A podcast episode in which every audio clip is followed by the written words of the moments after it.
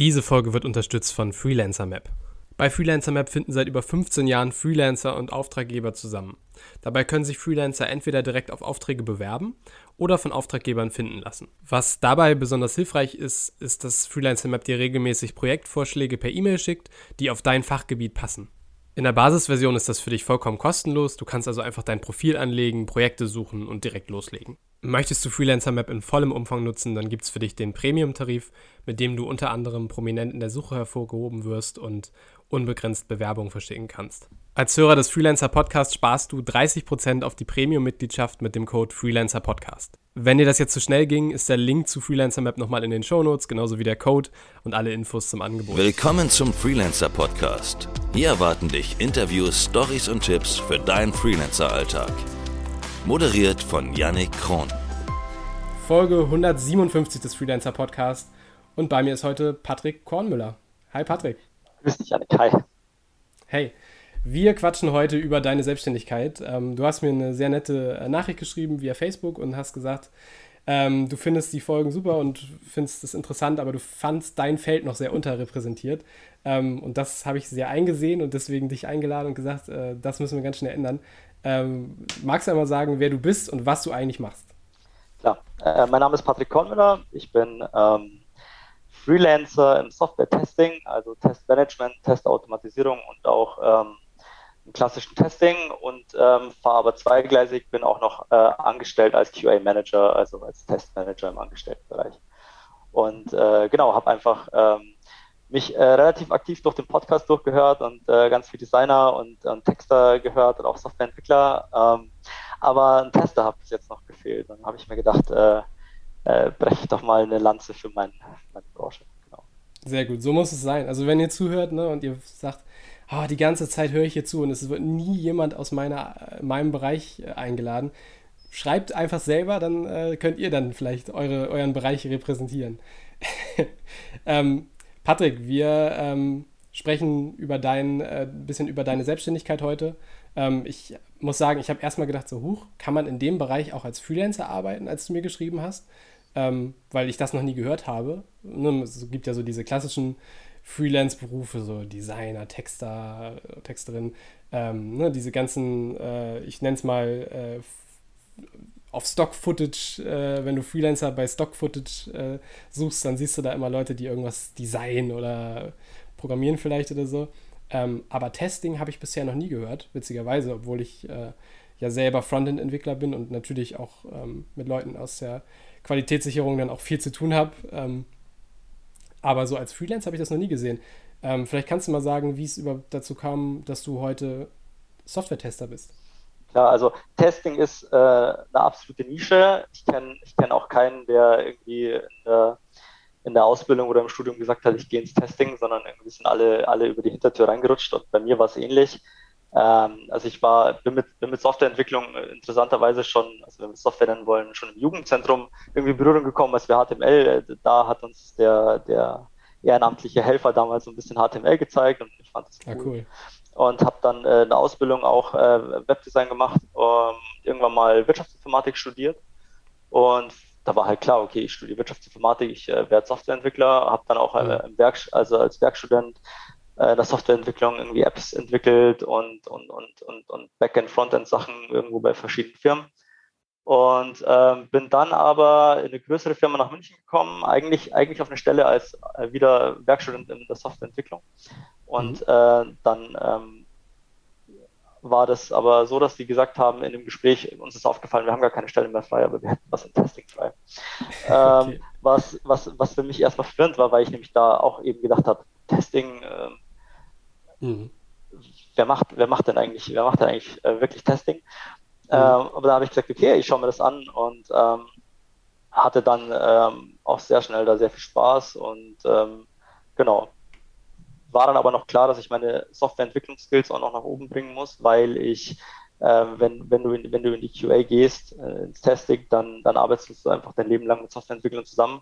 Und ich glaube, mhm. je, je, je besser man die gemeinsame Sprache spricht, desto besser. Und bin nach dem Studium dann nochmal eineinhalb Jahre in die Softwareentwicklung gegangen, aber auch schon mit dem festen Plan, danach geht es dann fest ins Testing.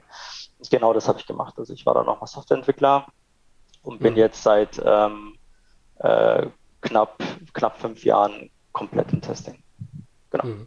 Und der Schritt in die Selbstständigkeit, der kam dann, du sagst ja, du bist jetzt sozusagen nebenberuflich aktuell selbstständig. Mhm. Ähm, wie kam das? Hast du einfach gesagt, das ist, ein, ist eine Freiheit, die, die finde ich gut, wenn ich, ich will mir die Projekte selber aussuchen, die ich teste, oder wie, wie kam das? Genau, also das, genau, also das, was du sagst, die Freiheit und ähm, da sein eigener Chef sein und sich die Projekte aussuchen und auch die, die, das Umfeld aussuchen, also technische Umfeld, den, den Tech-Stack, mit dem man zusammenarbeitet. Äh, ich war dann ähm, relativ schnell irgendwo, wo ich gesagt habe, okay, alles, was ich mir jetzt in meinem Job noch beibringen kann, ist eher autodidaktisch, weil es war halt einfach keine riesige Firma und habe gesagt, hey, ich könnte jetzt, ähm, ich habe eh schon geliebäugelt mit der Selbstständigkeit seit, seit, seit Jahren habe dann gesagt, ich probiere das jetzt einfach mal aus. Äh, witzigerweise natürlich, sage ich mal, mit, mit, mit, mit wenig Fallhöhe, weil ich ja eine Festanstellung hatte. Aber trotzdem war ich damals super aufgeregt vor dem Schritt. Äh, rückwärts betrachtet eigentlich ziemlich, äh, ziemlich umsonst, die ganze Aufregung. Ähm, und genau, dann habe ich gesagt, hey, ich will mir, ich will mir meine eigenen Projekte aussuchen, ich will was dazulernen, aber irgendwie nicht nur über Udemy-Kurse zu Hause für mich, sondern vielleicht auch in neuen Projekten und da einfach besser werden. Und ähm, genau, das habe ich dann gemacht und äh, habe hab, äh, mich dann 2018 äh, zusätzlich noch freiberuflich selbstständig gemacht. Okay, die Selbstständigkeit ist jetzt wie lange bei dir? Seit wann bist du selbstständig? Genau, also ich, seit, seit 2018 äh, bin ich mhm. Äh, freiberuflich selbstständig und mache seitdem Projekte ganz viel für Startups tatsächlich, aber auch für KMUs mhm. und größere Firmen. Ähm, genau es gibt einfach einen, einen, relativ starken Mangel an, an, an, an QA-Personal in, in Deutschland, sage ich mal ähm, an qualifizierten QA-Personal und ähm, dadurch, dass es einfach eine Nische ist und wenn man in der Nische mhm. ist, dann ähm, ja, seit 2008. Verstehe. Ich meine, das, was du eben sagtest, das ist so, dass du trotzdem noch sozusagen aufgeregt warst, das zu machen, obwohl es ja eigentlich Teilzeit selbstständig war. Ähm, ich würde immer dazu raten, das so Teilzeit zu machen, ne? weil die Fallhöhe, wie du sagst, ist viel kleiner und da ist auch überhaupt nichts äh, äh, Schlechtes dran oder so, das so zu machen. Im Gegenteil, es ist viel, viel schlauer eigentlich, nicht diesen Schritt zu sagen, ich mache jetzt hier gleich volle, äh, volles Programm, 100% selbstständig, weil da hast du ja viel, viel mehr Druck auch dahinter und das ist eigentlich das, was du in den ersten Monaten so gar nicht gebrauchen kannst, wenn das alles noch neu ist und du dann dich gerade erst etablierst. Ähm, und ich meine, die meisten Arbeitgeber, wenn sie dich halten wollen, sagen sowieso erstmal, ist okay, äh, diese genau. Teilzeit. Und hey, dann, dann dieses sich nebenbei in Ruhe einen stabilen Kundenstamm aufzubauen und erstmal zu gucken, vielleicht ist das überhaupt was für mich, weil im Zweifel, wenn es nicht klappt, kannst du wahrscheinlich bei deinem Arbeitgeber einfach wieder auf äh, 40 Stunden oder so. Genau, wechseln, genau, ne? genau. Also das rückwirkend betrachtet die Sicherheit, also ich, ich würde es auch jedem empfehlen. Ähm, ich, ich würde es ich auch jedem empfehlen. Es war nur, ich war tatsächlich einfach super aufgeregt, damals da diesen mhm. Fragebogen zur steuerlichen Erfassung oder wie der hieß. So der Schritt in der die macht einen schon fertig, ne? Der Schritt in die Selbstständigkeit. ähm, und ähm, ja, ja, es war, es war, ähm, war, ich war damals sehr aufgeregt, als ich das gemacht habe. Und ähm, ja, ja, ja. Ist, ist, ja auch aufregend. Also es ist ja schon äh, gerade weil man das sonst immer nur so aus der Distanz sieht bei Leuten und so und wenn man jetzt nicht nicht gerade im Umfeld Leute hat, die, ich weiß nicht, ob du bei dir im direkten Umfeld Leute hattest, die selbstständig sind. Sehr wenige, sehr wenige. Aber, mhm. aber ein, zwei und die haben mich da tatsächlich auch äh, äh, inspiriert, dass ich das auch mache. Also ich habe gesehen, hey, bei denen funktioniert das. Die waren aber nicht im Testing, die waren alle Softwareentwicklung. Mhm. Ähm, ja. Was natürlich, äh, da, dazu glaube ich, kommen wir später noch, aber ein bisschen, bisschen einfacher ist, glaube ich, irgendwie an Projekte zu ja. kommen. Ähm, das hat mich dann schon motiviert, dass ich gesagt habe, komm, äh, ich, ich probiere das einfach aus und wenn es tatsächlich nicht klappen würde, dann, dann beende ich es halt wieder. Ähm, ja. Man muss sich halt immer überlegen, was ist so der, das Schlimmste, was passieren kann. Und das ist halt auch, jetzt, es soll jetzt keine rhetorische Sa Sache sein, sondern ich meine, letztlich gibt es ja auch bei Leuten schon Dinge, die dann blöd wären. Also sprich, wenn du jetzt Familie hast und äh, da schon mehr Verantwortung, dann ist vielleicht das Schlimmste, was passieren kann, tatsächlich, dass du deine Familie in eine schwierige Situation bringst. Das heißt, das musst du dann für dich erstmal überlegen. Aber grundsätzlich, was ist das Schlimmste, was passieren kann für einen? Und wenn man jetzt sagt, das Schlimmste, was für mich zum Beispiel passieren kann, ist, dass ich mir dann einen neuen Job suchen muss danach oder so. Ja. Gerade auf dem, du sagtest gerade Softwarebereich und so, da ist es jetzt vielleicht verschmerzbar, dann gerade weil ja viele auch händeringend in diesem Bereich suchen. Ganz genau, ja. Das, Ne? Also es ist halt immer die Frage, die man sich vorher stellen muss. Aber ich glaube, bei vielen kann das so ein bisschen diesen Druck rausnehmen, dass man sich denkt, okay, das Schlimmste, was passieren kann, ist das. Und wenn das eintritt, dann ist das auch kein Weltuntergang jetzt für mich oder für meine Existenz. Ja, ich, ich glaube, es hat auch viel damit äh, reingespielt, dass mir halt auch ganz viele Leute eher abgeraten haben im Testing-Bereich, weil, ähm, Test, äh, weil Testing eine Nische ist, weil es, sage ich jetzt mal, gefühlt auf 100 Dev-Stellen vielleicht eine Testerstelle gibt äh, im Freelance, im Freelance-Bereich. Ähm, da waren schon ganz viele Leute, die, die, die, sage ich mal, eher gezweifelt haben und gesagt haben, hey, spare das, das wird nichts oder so, lass, lass doch mal sein. Ähm, das hat, das hat jetzt auch nicht viel geholfen. Ähm, ja, da waren auch viele Neinsager dabei, die, ähm, ja. Ey, aber das höre ich von eigentlich jedem oder jeder, die, die, mit dem ich hier spreche. Es ist immer, jemand hat vorher Bedenken geäußert und so. Und das ist ja auch okay. Viele, oft ist das ja gar nicht böse gemeint, ja. dass man vorher erstmal sagt, so, ja, aber pass auf und so. Mhm. Aber letztlich ist, glaube ich, sollte man das nie zu, zu ernst nehmen, genau. solche Aussagen. Es sei denn, es ist begründet und man hat dann ne, vielleicht ist es eine Person, die in dem gleichen Bereich schon mal sich selbstständig gemacht hat und vielleicht sind da Dinge bei, die man mitnehmen kann für sich selber, auch vielleicht aus den Fehlern lernen und sagen, ey, das ist jetzt was, das muss ich nicht unbedingt auch machen, diesen Fehler. Ja. Ähm, aber manche Fehler, und das habe ich auch gelernt, muss man auch selber machen. Also es bringt nichts, wenn andere Leute dir sagen, das ist eine Sache, die solltest du auf keinen Fall machen, weil du noch nicht verstehst, warum das eine, eine Sache ist, die du vielleicht nicht machen solltest. Also manche Erfahrungen verstehst du erst oder Fehler verstehst du erst, wenn du sie auch selber dann mal gemacht hast. Ne? Absolut, ja.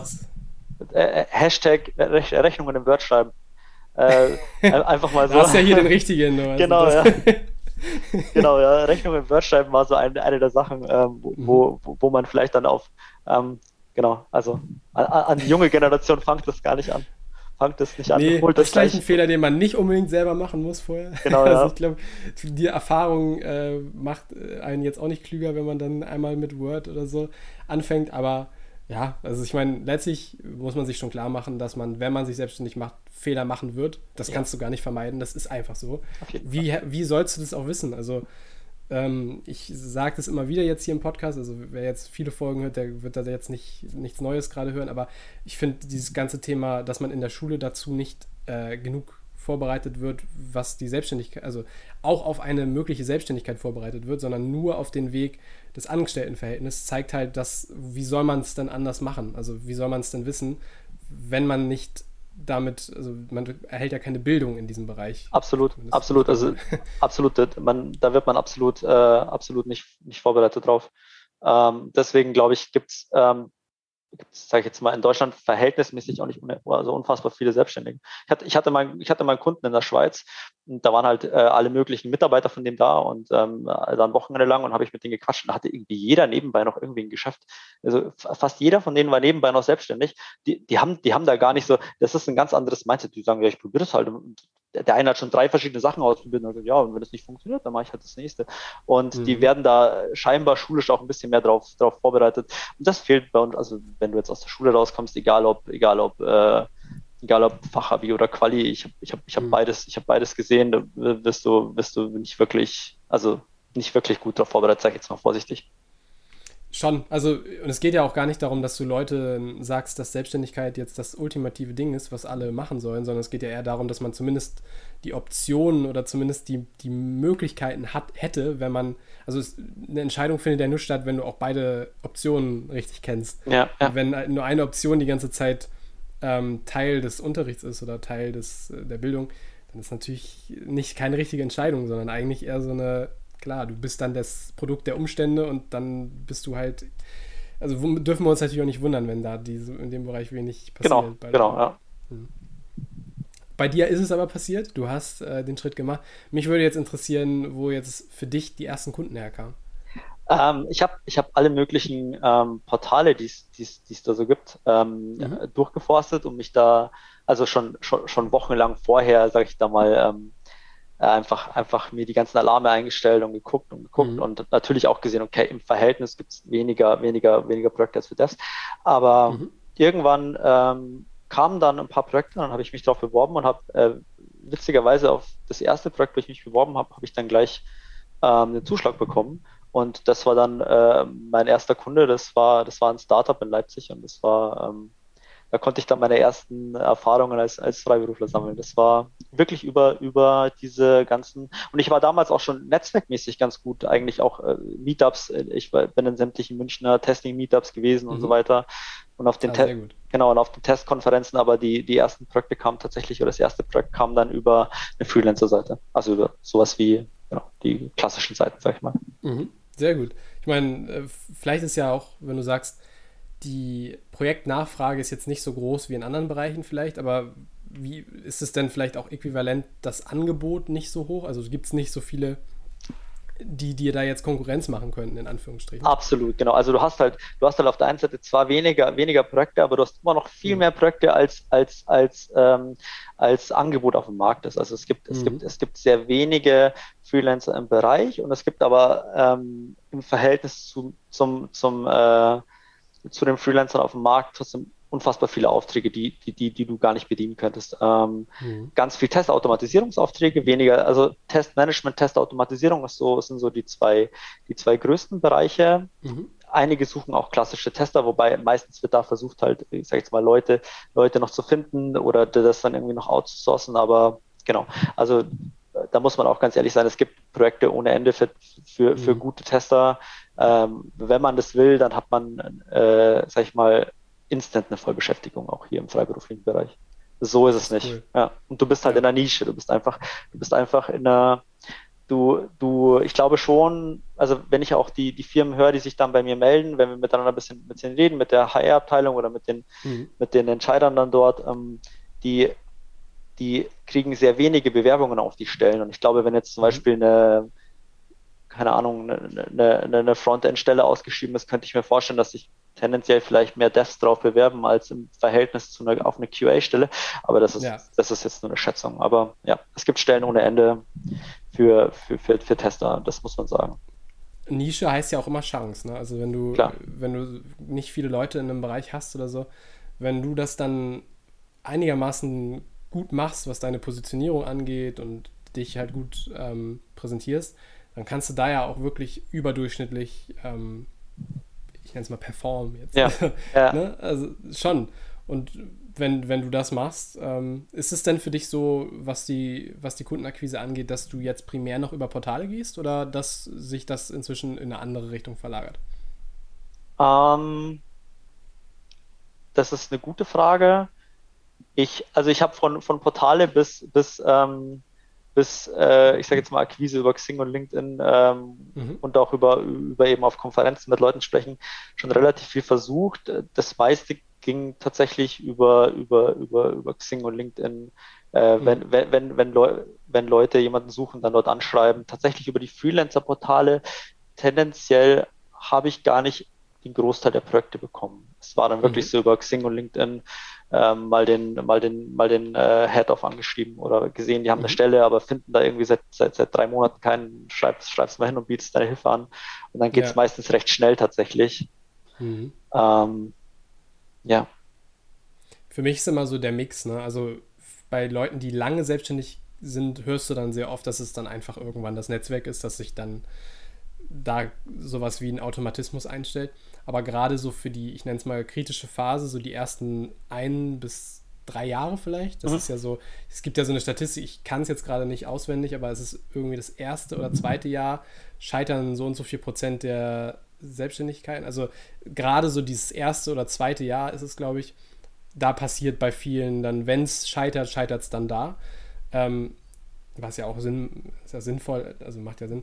Aber es, ich denke, gerade für diese Phase, wo man noch keine Kunden hat, ist es halt gut, wenn man sich so einen Mix baut. Also wenn man sich nicht zu sehr auf eine Sache verlässt, ähm, sondern, ne, wie du sagst, Portale geht und dann über die, also bei Xing habe ich das Gefühl, das ist ein bisschen tot.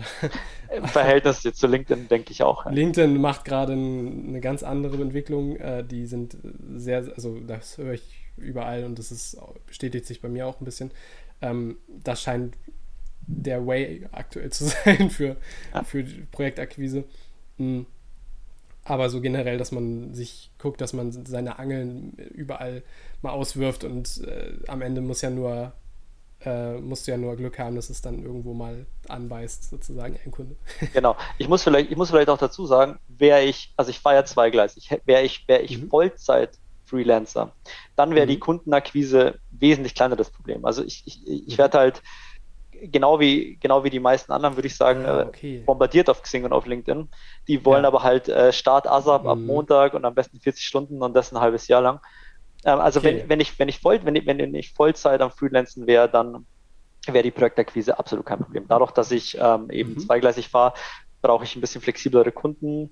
Ähm, das mhm. ist dann manchmal nicht so einfach zu finden, deswegen dauert es länger, aber wäre ich, die Projektakquise wäre kein Problem, wenn ich Vollzeit Zeit hätte. Interessant. Dann würde mich interessieren, was äh, dich noch aufhält oder vielleicht, also das soll jetzt gar nicht so klingen, als wenn das die nächstlogische Entwicklungsstufe wäre, weil für viele ist das ja auch also ich höre in letzter Zeit häufiger mal, dass dieses Hybridmodell für viele eine sehr, so diesen Sweet Spot äh, trifft. Also dass man wirklich Selbstständigkeit und Angestelltenverhältnis so als, ne, weil die Krankenkasse wird übernommen, ist genau. ja auch schon sehr viel wert. Ja. Und ähm, du hast die Kollegen und sowas, das ist schon, kann ich mir vorstellen, dass das schon für viele eine gute Sache ist. Deswegen die Frage an dich, ist das vielleicht gar nicht das, was du anstrebst, dass du in Vollzeit äh, selbstständig gehst? Und wenn doch, warum machst du es noch nicht? Also ich, ich also ich denke tatsächlich jeden Tag darüber nach und das ist so ein Prozess, der läuft jetzt seit Jahren und ich kann mich nicht entscheiden. Mhm. Ich muss dazu sagen, wenn, wenn man nicht ich sage jetzt mal, vorsichtig geforst wäre, in die private Krankenversicherung zu gehen oder Unmengen für die gesetzliche weiterzuzahlen.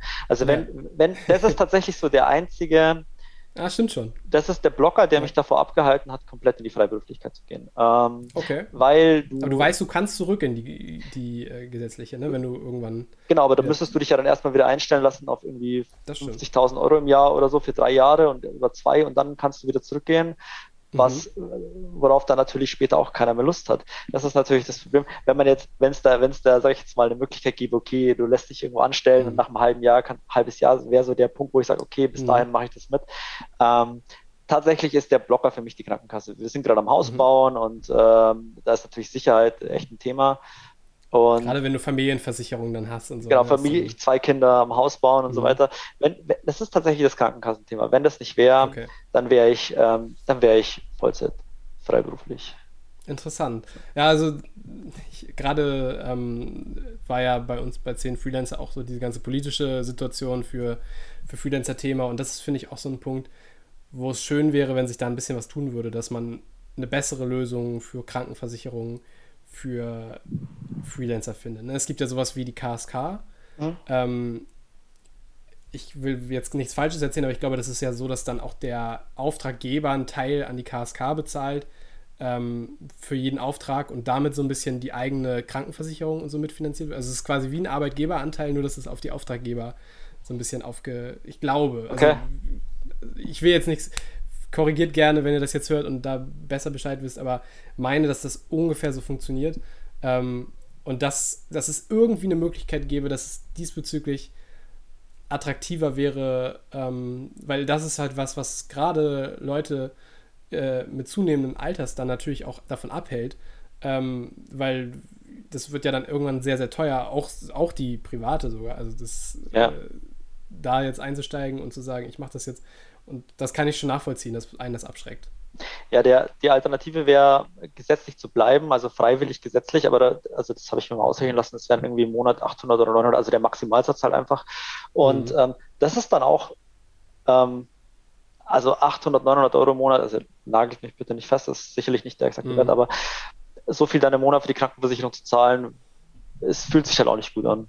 Also ja, gerade am Anfang, ne? Ähm. Genau, also es, es, ist dann ein bisschen nervig. Also hätte man die Möglichkeit, in die, in, in, in die, in die, in die ähm, Freiwillige zu gehen, in die private, in die private Krankenversicherung zu gehen. Und wenn ich mein, wenn ich mein Geschäft schließe, einfach wieder dann am ersten des Monats wieder gesetzlich versichert zu sein.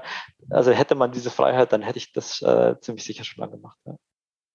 Spannend. Das ist mal eine Perspektive, die vielleicht auch, also ich meine nicht, dass jetzt hier irgendjemand zuhört, der äh, da was dran ändern könnte wahrscheinlich, aber trotzdem nochmal so für, für die Bücher sozusagen fest sein, was ich finde, was, was man mal ändern sollte politisch. Also, oder wo es zumindest mal was passieren sollte, was das irgendwie diesbezüglich mehr Sicherheit, mehr Planbarkeit. Aber für dich vielleicht, ähm, wenn ich jetzt überlege, wenn ich da so drüber nachdenken würde, vielleicht machst du dir einfach eine, eine dass du einmal ausrechnest, was du je nach Modell, also private, ähm, gesetzliche, monatlich zahlen müsstest, wenn du jetzt diesen Schritt gehen würdest. Und du dann halt mal eine Rechnung machst, was du glaubst, was du an mehr Aufträgen, also du sagst ja, du hast Projektangebote, ähm, ja. die kannst du noch nicht annehmen, weil du halt nicht Vollzeit bist. Und dass du dir da durch Zahlen vielleicht so ein bisschen die Sicherheit holst. Dass du sagst, wenn ich da eine, eine Grenze überschreiten würde, was auch die Kunden angeht, die bei mir potenziell da wären oder Ne, ist immer ein bisschen schwierig mit potenziellen Kunden zu planen, weil genau, am Ende genau. ist ein Kunde nur ein Kunde, der unterschrieben hat und am besten auch erst ein Kunde, wenn er die Rechnung bezahlt hat. Aber äh, so rein, man kann ja schon so ein bisschen mit Excel und Listen und sowas sich ein bisschen die Planbarkeit holen und wie so KPIs sagen, wenn ich diesen Punkt erreiche, dann kann ich diesen Schritt auch wirtschaftlich verantworten. Aber kann absolut nachvollziehen, dass du da aktuell eher scheu bist, gerade vor dem Hinblick, dass du halt Familie dann hast und Krankenversicherungen genau. für die und so, ja, ja. Äh, rechnen würde sich das, also ich, ich habe mir das so, ähm, sag ich jetzt mal, ähm, so nach bestem Wissen und Gewissen schon, schon alles mal kalkuliert mhm. und ich bin mir sicher, das würde sich, würde sich sicherlich jetzt schon rechnen. Ähm, mhm. Aber da, da ist halt dann auch noch dieses Sicherheitsthema, dass, dass, dass ich dann nicht zurückkomme, wenn mal was wäre mit dem Haus und so weiter. Und dass ich dann, dass ich dann zum Beispiel, also wenn ich mich einfach, angenommen, ich würde das jetzt machen und ich würde dann wieder zurückgehen in, in, in die gesetzliche, also würde mich irgendwo anstellen mhm. lassen für, für 50.000 Euro oder was, dann hätte ich halt echt ein Problem mit, auch, auch einfach mit, mit, mit den laufenden Kosten, die ja, die ja dann mhm. nicht weniger werden dadurch. Also, ja, da, da ist tatsächlich politisch, denke ich, schon noch einiges an Musik drin, was man da besser machen könnte für, für Freiberufler. Da, da, ist, da sind sicherlich noch Potenziale, die es ja. auszuschöpfen gilt. Na, nicht, dass ich jetzt hier die bessere Lösung hätte. Ne? Also ich habe jetzt hier auch keinen kein Gegenentwurf, aber äh, grundsätzlich äh, ist das ja auch nicht gefordert. Ne, man kann ja einfach mal sagen, was falsch läuft. Genau, man kann ja mal, man kann ja mal zumindest die Flagge heben und sagen, hey, hier wäre irgendwie Verbesserungspotenzial. Äh, aber ich, ich frage mich, äh, ja, klar, man könnten, die könnten halt auch. Äh, ja, ja ähm, das kann ich nachvollziehen. Finde ich äh, spannend, das mal so von dir zu hören und ähm, die, dieses Modell zu sagen, also Hybrid zu fahren, ähm, hat ja auch einfach seinen Reiz. Also es ist ja, ist ja auch nicht, ich finde, es ist jetzt auch keine, keine halbe Selbstständigkeit, auch wenn es das jetzt vielleicht auf dem, auf dem Papier ist. Aber letztlich ähm, nimmst du ja so das Beste aus beiden Genau, das ist es tatsächlich. Also du, du, nimmst zwar auch, du hast zwar natürlich auch immer ein bisschen Probleme, das, sag ich mal, so auszujonglieren mit Terminen und mit Meetings und so ja. weiter. Und du brauchst Flexibilität auf beiden Seiten. Aber mhm. du nimmst aber auch das Beste aus beiden Welten mit. Also, und du hast halt immer in beide Richtungen auch eine Sicherheit. Also gut, wir sind ja alles offen, ne? Genau. Du, wir sind jetzt alle in der IT. Ich glaube, äh, also uns geht uns geht's jetzt sicherheitstechnisch eh ganz gut. Also wir würden alle wahrscheinlich äh, eher eher eher zeitnah wieder was Neues finden. Aber du, wenn du dieses dieses zweigleisige Modell fährst, dann hast mhm. du zwar viel Stress, aber du hast halt einfach in alle Richtungen einfach Sicherheit. Vielleicht wäre so die nächste Ausbaustufe bei dir, dass du einen Arbeitgeber hast, der dir ähm, erlaubt, deine Stunden auch nochmal flexibler anzuordnen, was jetzt irgendwie, ne, also dass es jetzt nicht zum Beispiel 20 Stunden die Woche fest zu leisten sind, sondern dass du dann irgendwie da auch nochmal ein bisschen mehr Spielraum hast, dass du reduzieren kannst, je nach Projekt, monatsbedingt oder sowas, ist natürlich für einen Arbeitgeber auch nicht super geil. Ähm, aber ne, vielleicht gibt es ja da die eine oder andere Lösung, die man finden kann, ähm, sodass du dann auch mal in der Lage wärst, wenn jetzt ein Projekt kommt, flexibel zu sagen, ich reduziere in meiner Angestellten-Tätigkeit die ja. Stunden und äh, habe dann hier dann die bessere die Option. Das ist kann das ist natürlich dann ein bisschen frustrierend auch manchmal, dass man vielleicht das ein oder andere Projekt nicht annehmen kann, weil es zeitlich nicht drin ist und so. Aber äh, so wie du, du mir das erzählst, ist das schon die beste Lösung für dich, denke ich, ne? aktuell. Ich, ich denke auch. Wer, wer, weiß, was die Zukunft bringt. Wer weiß, was die ja. Zukunft bringt und ähm, äh, Gedanken sind in alle Richtungen da, aber mhm. äh, noch, noch bin ich vielleicht auch, äh, auch ein bisschen zu schüchtern eben mit der Krankenkassensituation und so. Ja. Aber wer weiß, was die Zukunft bringt. Ich, ich, ich, ich sage nicht, dass ich das jetzt mein Leben lang äh, zweigleisig machen werde. Es, ist, es geht auch tatsächlich irgendwo ganz schön äh, stresstechnisch, dann irgendwann mal auch schlägt es zu Buche. Ja. Aber genau, Gedanken in alle Richtungen sind da. Ich bin auch bei vielen Sachen noch ein bisschen unschlüssig. Sehr gut. Ja, vielleicht sprichst du nochmal mit einem Experten da in dem Bereich, was Versicherungen und so angeht, ähm, dass du dir einfach nochmal so die Perspektive einholst, Ähm, und vielleicht gibt es da ja nochmal schlaue Impulse, die ich habe ja. ja auch keine Ahnung. Ne? Das, äh, für mich ist es jetzt von außen her absolut nachvollziehbar, wie du das schilderst. Ähm, und würde das wahrscheinlich auch nicht anders handhaben. Ähm, und, aber vielleicht kann dir da ja nochmal jemand, äh, der sich da mit den ganzen, der den Überblick hat über die verschiedenen Tarife und was es da ja. alles für Sonderregelungen gibt, nochmal so ein bisschen was dazu sagen. Und vielleicht hört auch jemand zu und sagt, da weiß ich mehr, äh, dann schreibt Schreib, vielleicht. Schreibt mir gerne. ja, sehr gut. Ähm, nee, aber soll ja auch keiner hier sich, äh, man soll ja niemanden pressuren, jetzt hier in die, in die Vollzeit-Selbstständigkeit zu gehen, gerade wenn es äh, so viel, viel besser funktioniert und so. Das ist auch manchmal vielleicht der Eindruck, der entsteht, wenn man hier im Podcast die Selbstständigkeit abkultet, dass das so als höchstes Gut gesehen wird. Aber finde ich halt gar nicht. Also ich finde am Ende ist es immer cool, wenn Leute ihren, ihren Alltag oder ihr Leben selbstbestimmt leben können. Und das kann man ja auch ganz viel, also das geht im Angestelltenverhältnis genauso wie in, einem, in der Selbstständigkeit, je nach Arbeitgeber und Situation immer. Ne? Ja. Ja.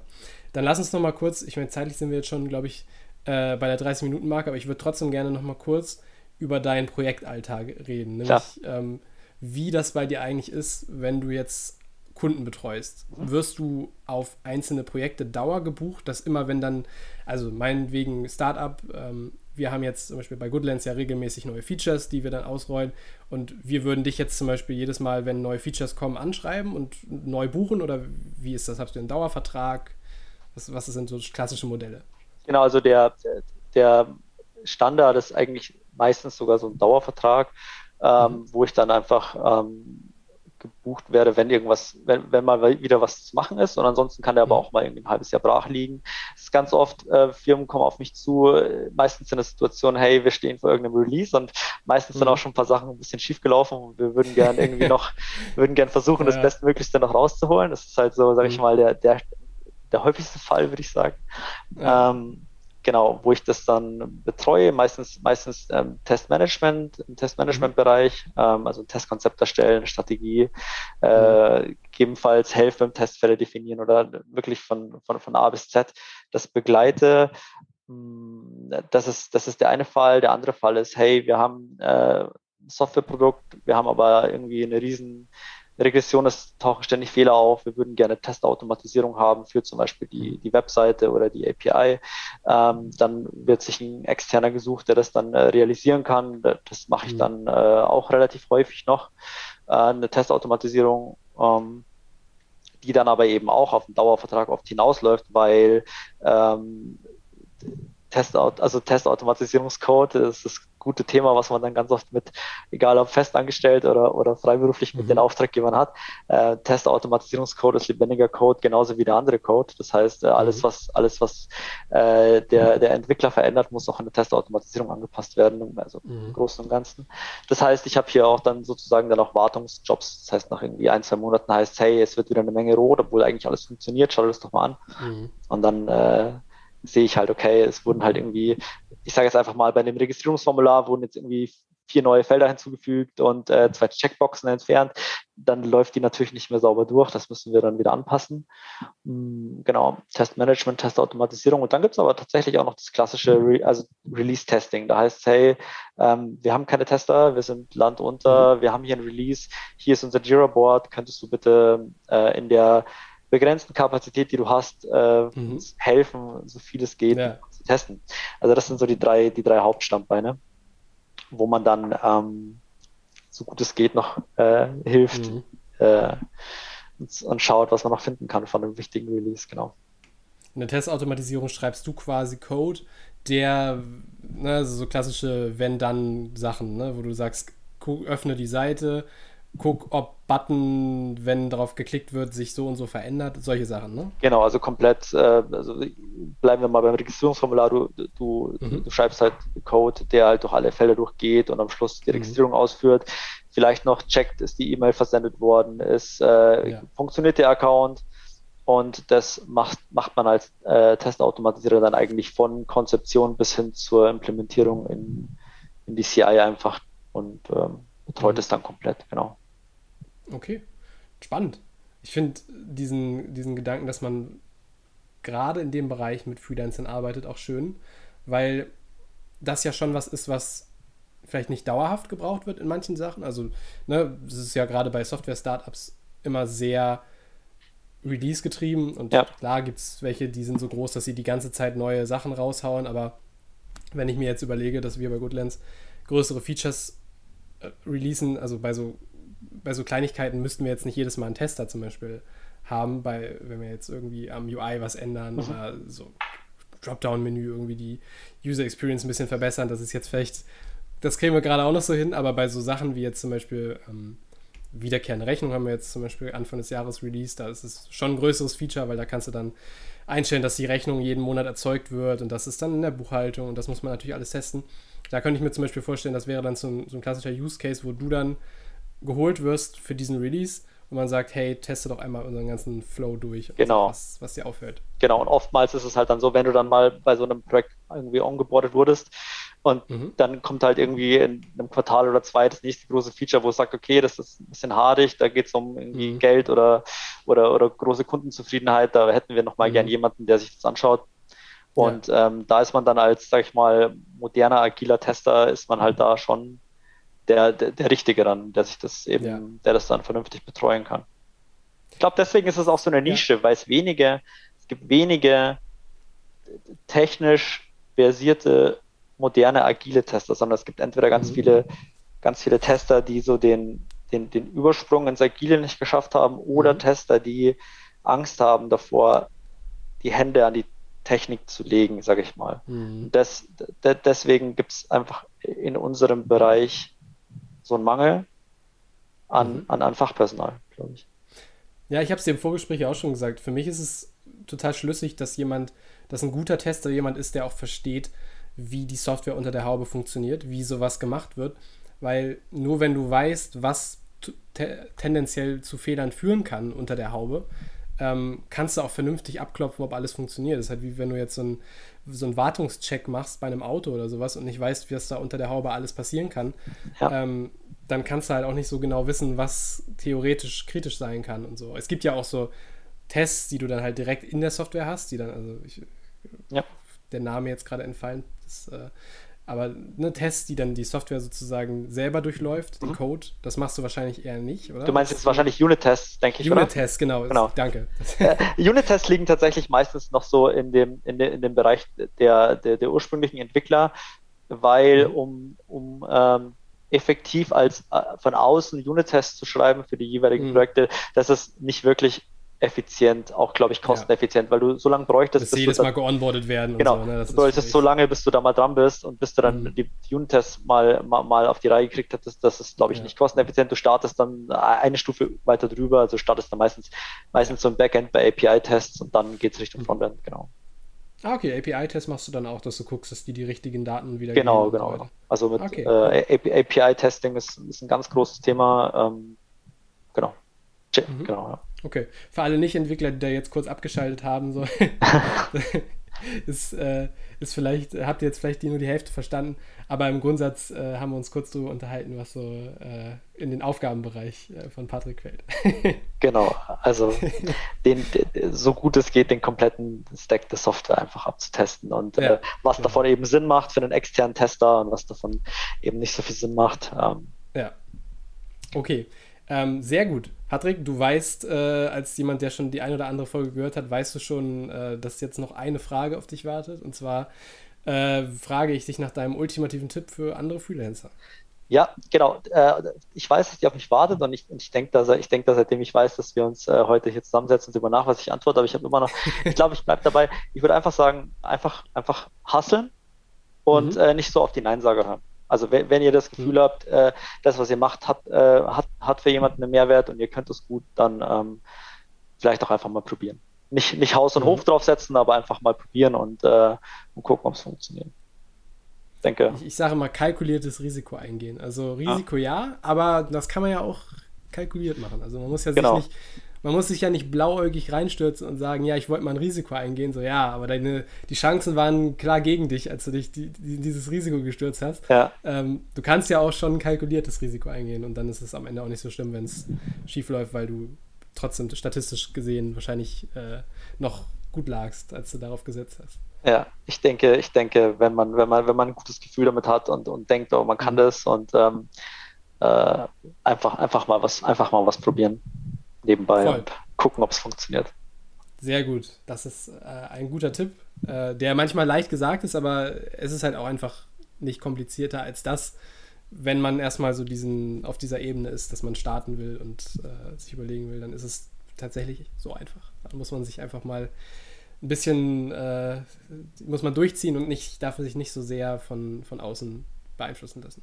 Oder sehr selektiv sein in dem, wie man sich beeinflussen lässt, weil so zum Beispiel von Leuten, die das, was du machst, schon machen und das möglichst erfolgreich, ja. äh, Ratschläge anzunehmen, ist schon gut. Mhm. Aber halt immer gucken, von wo, wo kommt der Ratschlag und ist das vielleicht ja. jemand, der selber nie selbstständig war und aber die erzählen will, selbst und ständig und solche Sachen. Ja. Das, ist dann, das ist schon ein bisschen kritisch. Witzigerweise, witzigerweise waren alle Ratschläge, die gesagt haben, tu es nicht, von Leuten, die ja. selber nicht selbstständig waren. Also alle, alle. Welch Wunder. Ja, genau. Also alle Freelancer, die ich gekannt habe, die haben gesagt, ja klar, mach. Äh, mhm. Mach, wird, wird laufen, mach, mach einfach. Wirst schon sehen. Ja. Und, ähm, ja. und die ganzen, die ganzen, äh, hey, ist, oh, ist aber echt ein Risiko und Stress und Ding und willst du es echt machen? Ähm, ja. Wird das überhaupt funktionieren? Und so, das war alles von Leuten, die eigentlich äh, äh nicht, niemals selbstständig waren. Ja, schön. ich meine, will jetzt hier nicht sagen, These bestätigt, aber These bestätigt. Ja. Okay, Patrick, äh, vielen Dank, dass du hier warst, dass du die Danke. Zeit genommen hast ähm, und für deine Branche äh, eine Lanze gebrochen hast. Danke dir, dass ich da sein durfte. Ähm, sag mir mal, wo man dich findet, wenn man mit dir arbeiten möchte. Äh, genau, äh, Kornmüller Consulting, kornmüller-consulting.de oder auf LinkedIn, Patrick Kornmüller. Mhm. Ähm, schreibt mich jederzeit gerne an auch wenn ihr einen guten Tipp habt, wie man, wie, wie man, wenn man, wenn man in die private Krankenversicherung kommt, äh, wieder, wieder, wieder rauskommen könnte. Genau, nicht. Da gibt bestimmt den einen oder anderen Hack, wo du dann. Äh genau, mal kurz irgendwie den, den ersten Wohnsitz, keine Ahnung, in Malta und dann wieder Richtig, zweimal, genau. zweimal und umlegen und dann kann man. nee, ich bin auf, Sowas gibt's immer. Genau, ich bin auf Xing, ich bin auf LinkedIn. Äh, Freue mich jederzeit, äh, wenn irgendwer mich kommt. Sag, wenn dich jemand auf Xing anschreibt, ich glaube Ja. ja, Patrick, nochmal vielen Dank. Und ähm, wenn ihr euch dir. mit anderen Freelancern austauschen wollt, ich denke, Patrick findet ihr auch in unserer Facebook-Community. Ja. Äh, Freelancer-Kooperation und Austausch, genau, Link in den Show Notes, genauso wie alle Links zu, Links zu Patrick. Und äh, vielen Dank fürs Zuhören und bis zum nächsten Mal. Ciao.